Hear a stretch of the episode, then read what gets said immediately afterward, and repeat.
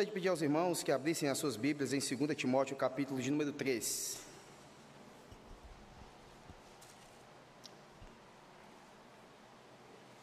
Segunda Timóteo, capítulo de número 3. Vamos ler do versículo 1 ao 5, sendo que a análise partirá do versículo 2 ao 4, mas vamos ler esse pequeno trecho que se encontra no capítulo 3 de 2 Timóteo, que diz o seguinte: Sabe, porém, isto: nos últimos dias sobrevirão tempos difíceis, pois os homens serão egoístas, avarentos, jactanciosos, arrogantes, blasfemadores, desobedientes aos pais, ingratos, irreverentes, desafeiçoados, implacáveis, caluniadores, sem domínio de si, cruéis, inimigos do bem, traidores, atrevidos, enfatuados, mais amigos dos prazeres que amigo de Deus, tendo forma de piedade, negando-lhe, entretanto, o poder. Foge também destes. Bem, meus irmãos, é sabido de todos nós por exemplo, no final é, do capítulo 13 de 2 Coríntios, que o apóstolo Paulo ele, ele fala, agora porém nos resta é, a fé, a esperança e o amor, sendo que o amor é o maior destes. E essas três coisas, no meio da cristandade, ela pode ser desfocada, pode ser desviada dependendo do coração se ele tiver, o sujeito tiver o coração regenerado, o coração que foi coração de pedra ou diamante, que foi transformado em coração de carne, ele pode direcionar e focar essas três coisas corretamente. Você pode ter fé ou acreditar no que é correto, como você pode ter esperança naquilo que não presta. Algo no início aqui, é, quando, quando eu cheguei, conversando com os irmãos ali atrás, por exemplo, um motor de aplicativo como eu, pode ter a esperança incorreta e pecaminosa. Ah, se alguém esquecesse mil reais, dez mil reais aqui no carro, não ligasse para a Uber e eu ficasse com esse dinheiro. Isso é uma esperança pecaminosa, ia trazer prejuízo a alguém, além de ganhar dinheiro na mole, na moleza. Isso é pecaminoso assim como nós também podemos ter o amor desfocado. No texto que nós lemos aqui, na situação em que o apóstolo Paulo se encontra, por exemplo, ele está numa prisão. Não se sabe ainda o motivo pelo qual ele foi preso, mas nós sabemos contextualmente nessa carta, pelas últimas palavras, que o apóstolo Paulo está para ser decapitado, ser morto. Paulo estava preso em Roma já pela segunda vez. Quando escreveu sua última carta, que é as últimas palavras, digamos assim, o presídio onde estava era a masmorra de Marmetina, um lugar úmido, insalubre e sombrio também. Esse veterano apóstolo, ou apóstolo da graça, o apóstolo Paulo, enfrentava a acusação de ser simplesmente um malfeitor. Estamos aí abertos do segundo Timóteo, você vá agora lendo alguns versículos, como 2,9, que diz: capítulo 2, o, o 2,9, viu? Pelo qual estou sofrendo até algemas, como malfeitor. Contudo, a palavra de Deus não está algemada. Por essa razão, os crentes da Ásia o abandonaram. O versículo 15 do capítulo 1, volte um pouco aí. Diz: Está cientes, ciente de que todos os da Ásia me abandonaram. Dentre eles cito Fígelo e Hermógenes abandonaram o apóstolo Paulo. Outra coisa, Timóteo ficou com vergonha de suas cadeias. 2 Timóteo 1,8, vamos, volte, versículo 8 aí. Não te envergonhes, portanto, do testemunho de nosso Senhor, nem do seu encarcerado, que sou eu.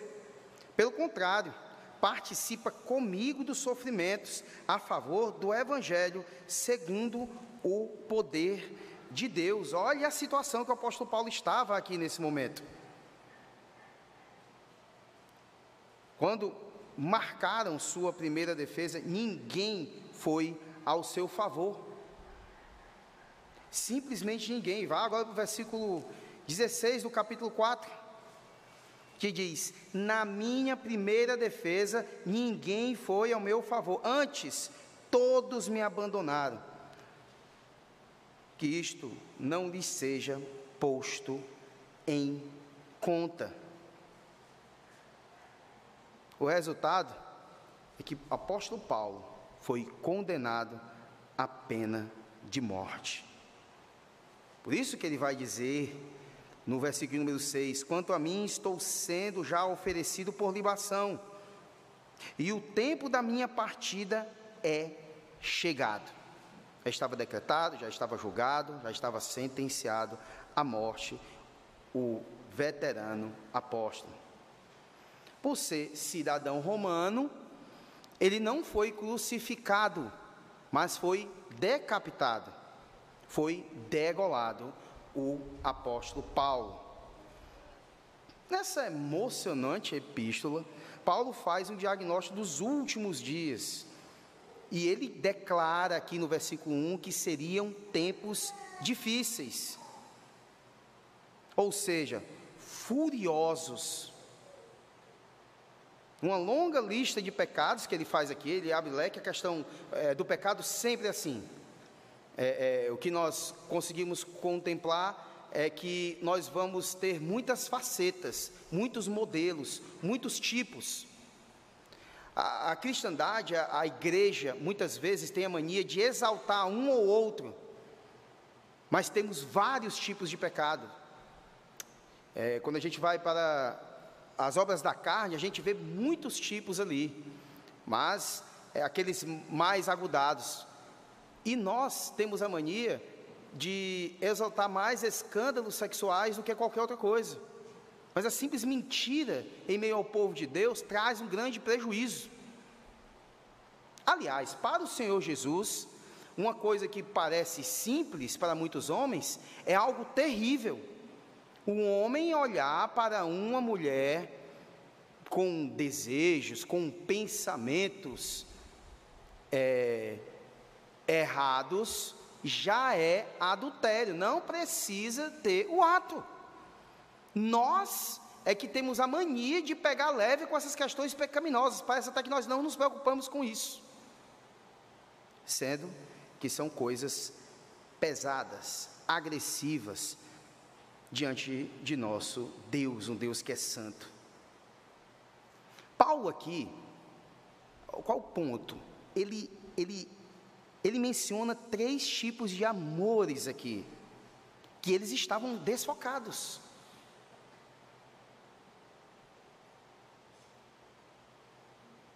Estavam fora do foco. É resultado de adoecimento em relações mas em relação do homem com Deus. Então nós vamos ver três tipos aqui. O primeiro se encontra no versículo 2 do capítulo 3 do texto lido dessa noite. Então, em primeiro lugar, nós vamos ver aqui é que os homens são amantes de si mesmo. Segundo Timóteo 3, 2, vamos ler de novo. Pois os homens serão egoístas, avarentos, jactanciosos, arrogantes, blasfemadores, desobedientes aos pais, ingratos irreverentes. A palavra grega, filatoi, que é traduzida por egoístas, significa literalmente amantes de si mesmos. E é importante também frisar aqui, eu tenho dito isso já, mas nós temos algumas palavras no grego dadas para amor. Uma é muito conhecida, agapau, chamado algum amor ágape, o amor de Deus. Nós temos o, o filos, que seria esse descrito aqui, que seria um amor mais de amizade, em um sentido é, mais literal dessa palavra. Então aqui seria amigo de si mesmo, amante de si mesmo. Enquanto a palavra de Deus nos exorta a amar o próximo como a si mesmo e não amar apenas a si. Homem, em vez de amar a Deus sobre todas as coisas e ao próximo como a si mesmo, ama apenas a si mesmo. Ele coloca ele em foco. O que a palavra de Deus direciona e aconselha o homem, ele vai desfocar e colocar apenas para si. Isso vai desencadear muitos problemas. Esqueceu-se de Deus, despreza o próximo. Ao invés de adorar a Deus e servir ao próximo, o homem vira as costas para Deus e ele simplesmente explora ao próximo.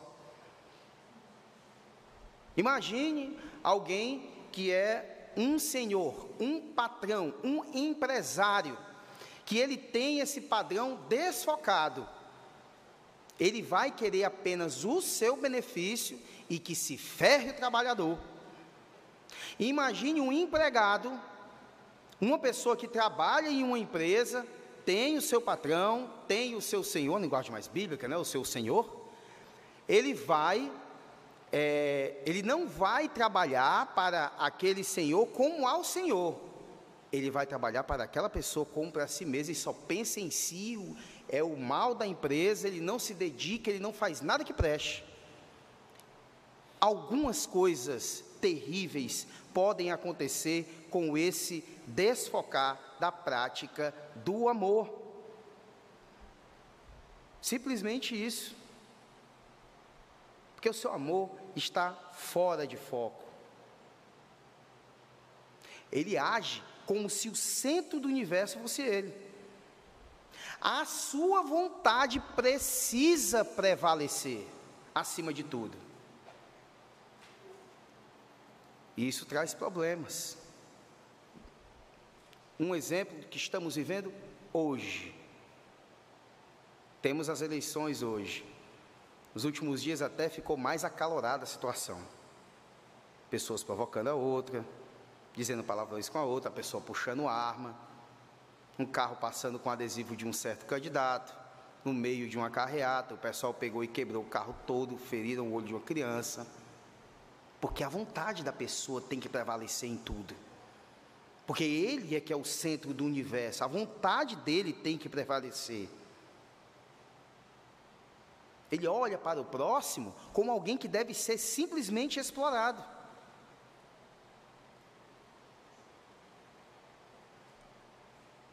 Ele não hesita em o outro ser o alvo da sua ganância.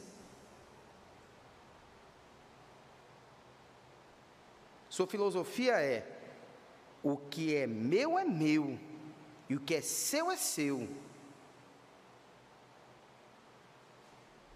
Aliás, o que é seu precisa ser meu também. Até chegar a esse ponto, o sujeito chega. Ou seja, o homem egoísta, ele pensa apenas em si e em nada no próximo. Seu humor é egocentralizado. E não o outro. Jamais. Esse egoísmo exacerbado é a origem de todas as mazelas da família e da sociedade. Jamais um sujeito que ele tem o amor por si mesmo, ele vai ser capaz de ser solidário. Jamais ele vai ser alguém que tenha um projeto de ajudar o próximo e o mais miserável. Jamais ele vai pensar em algo que ajude a sociedade. Não ajuda nem a sua família, não ajuda nem em sua igreja. Eu estou falando aqui de igreja porque nós sabemos que a igreja local pode ter, e sinceramente, em muitos casos tem também, pessoas que não são convertidas, e o seu amor está desfocado sempre. Ou não existem? igrejas locais que têm brigas exageradas por cargos eclesiásticos? Ou o foco está em aparecer simplesmente e ser o bam, bam, bam do meio gospel, quer seja pregando, quer seja como blogueiro, quer seja como um vocalista, uma banda, um cantor ou algo assim, como nós já vimos muito no meio do evangelicalismo moderno. Então, esse é, seria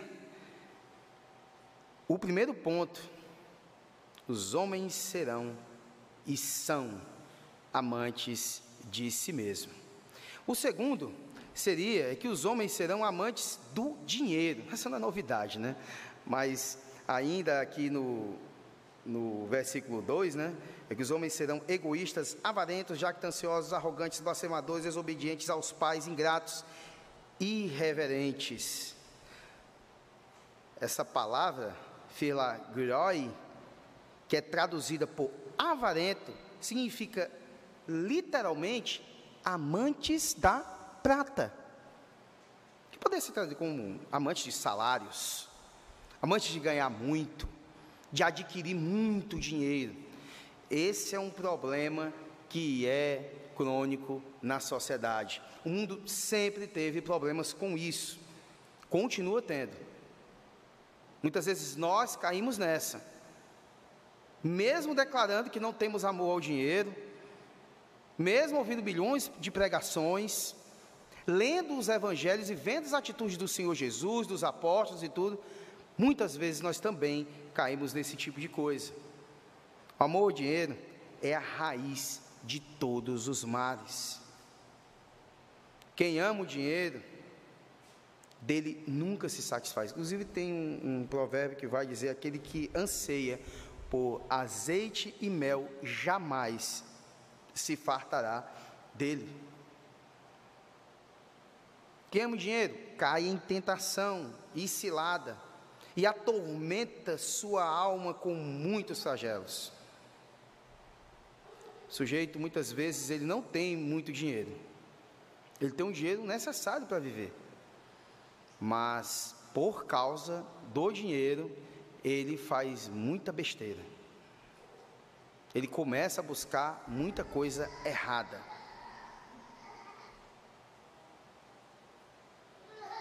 Quem ama o dinheiro é capaz de cometer os mais bárbaros crimes.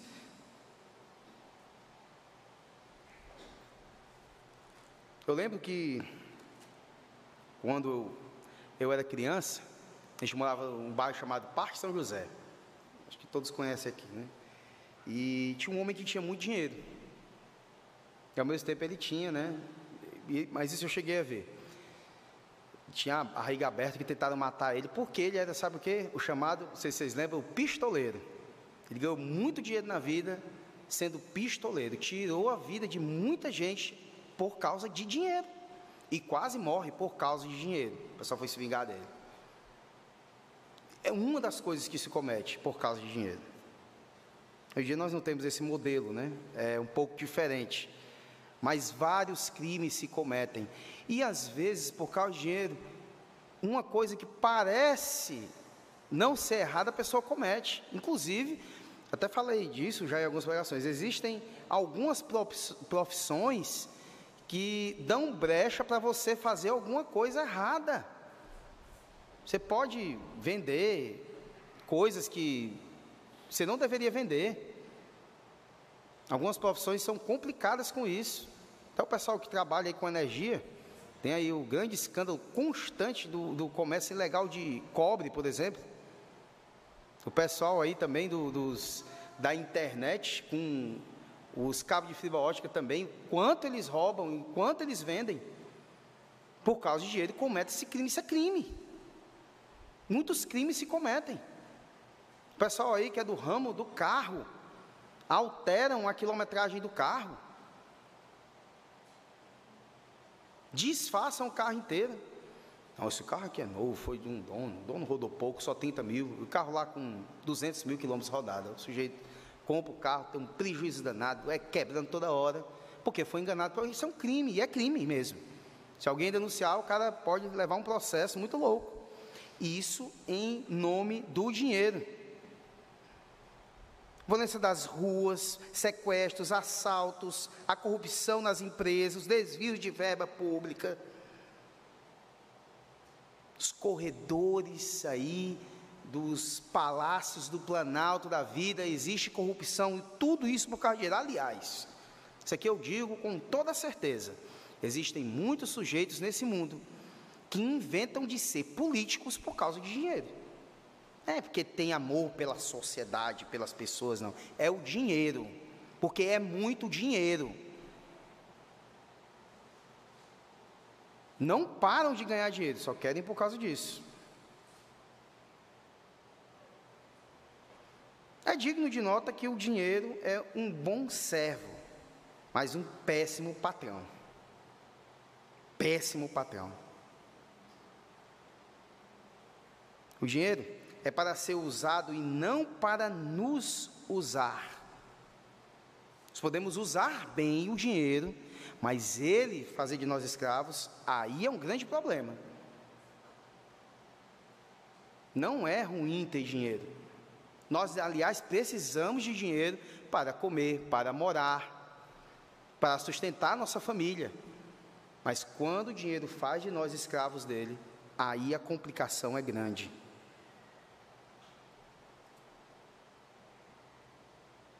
Dinheiro é serviço do bem, é uma bênção, mas quando adquirido de forma ilícita, é usado para a prática do mal.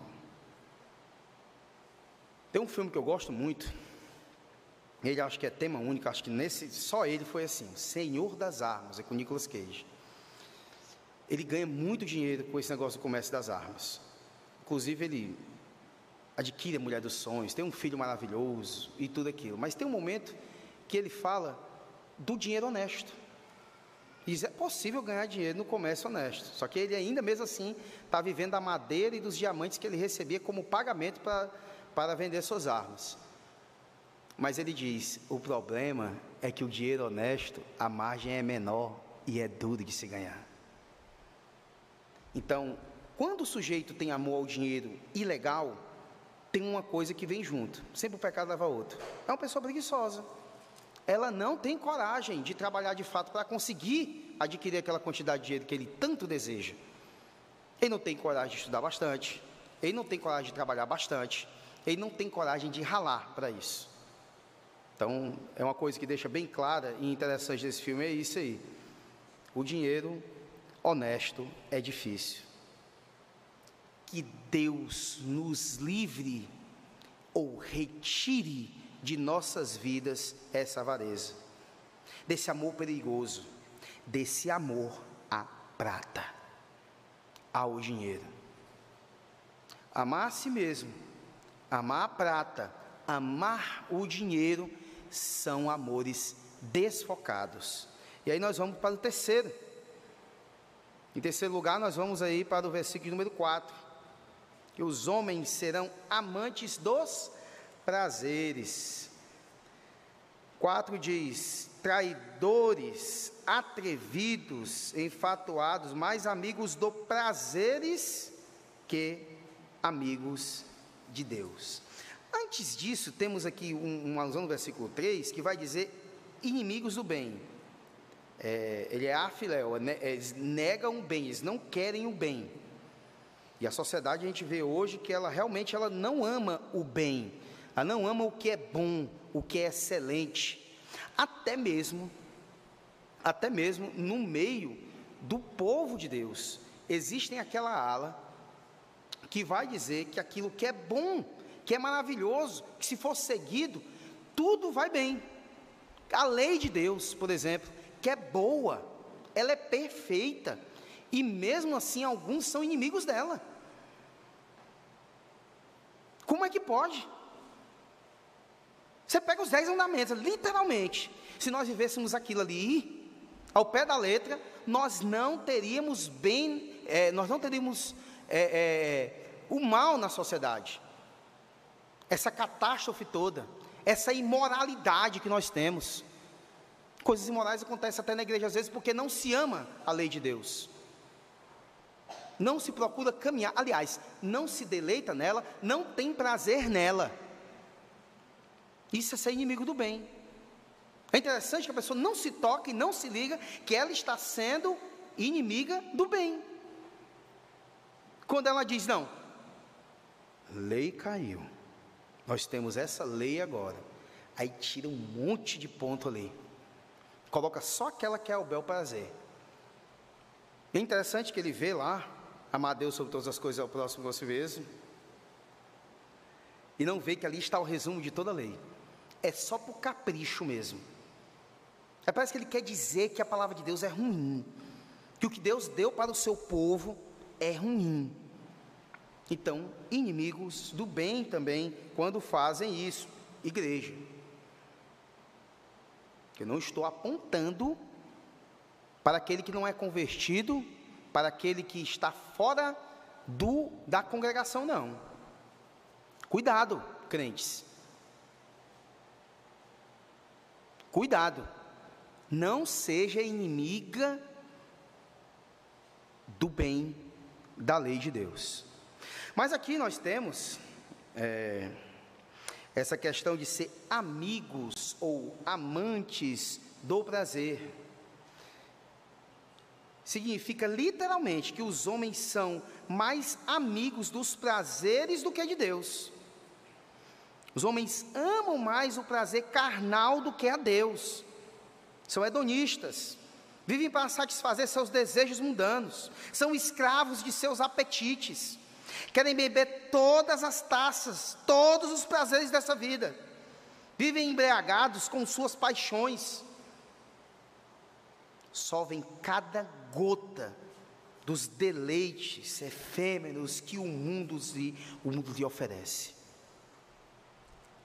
A gente vê isso de perto hoje, quando a sociedade diz que o Brasil está em crise, mas barzinhos, boates e vários bailes funk, tudo lotado e o pessoal gastando a torta e a direita, porque são amantes, amam, são amigos dos prazeres.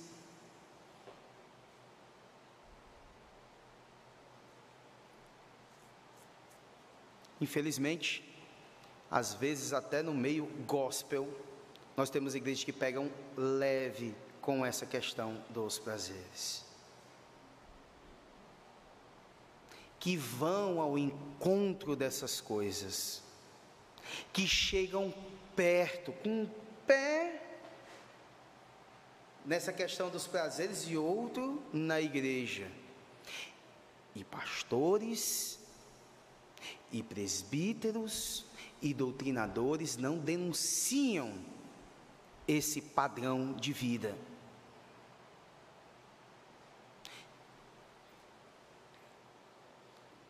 Isso vem invadindo as igrejas. Esse amar a si mesmo, amar o dinheiro e amar os prazeres. Só que essa invasão vem acontecendo desde essa época, no período interbíblico. Isso aqui o apóstolo Paulo está falando porque já acontecia seminalmente nas igrejas. Que o diga a carta de Judas que o diga também as igrejas, as sete igrejas do Apocalipse. Que o diga os alertas constantes que há nas epístolas, que são verdadeiras pregações e exortações para o povo de Deus. Só que o padrão errado continua acontecendo muitas vezes. E quando se vem pregar o padrão correto, aí os inimigos do bem vêm tentar se meter e sujar tentar ludibriar as pessoas a, a fazer o que é mal, o que é nojento. Não se importam com as coisas de Deus, não buscam a Deus, não amam a Deus, seu amor está distorcido, está invertido. Por causa da. E olha, existem algumas coisas que podem remediar isso, e algumas igrejas praticam. Por exemplo, pode diminuir os casos. Um longo discipulado. Eu, eu me amarro, eu amo, não é porque é minha igreja, mas o padrão que é do Catecums aqui na Betel, hoje. É longo mesmo. São meses. Aí você vai saber, o doutrinador, o professor de escola dominical, o pastor, o conselho, ele vai vendo ali que a pessoa aprendeu. Ou ela vai ver se aguenta. Servir ao Senhor. Vai ver o padrão como é que é. Não é esse oba-oba que existe por aí, não. Chegou, batizou o bichinho, amarrou e vão ficar aqui, vão contar com um membro apenas. É muito bom isso. Nós não queremos pessoas que são é, não esclarecidas, pessoas esclarecidas de como é servir a Deus e como devemos proceder na sociedade. Para esse distorcer não acontecer com frequência.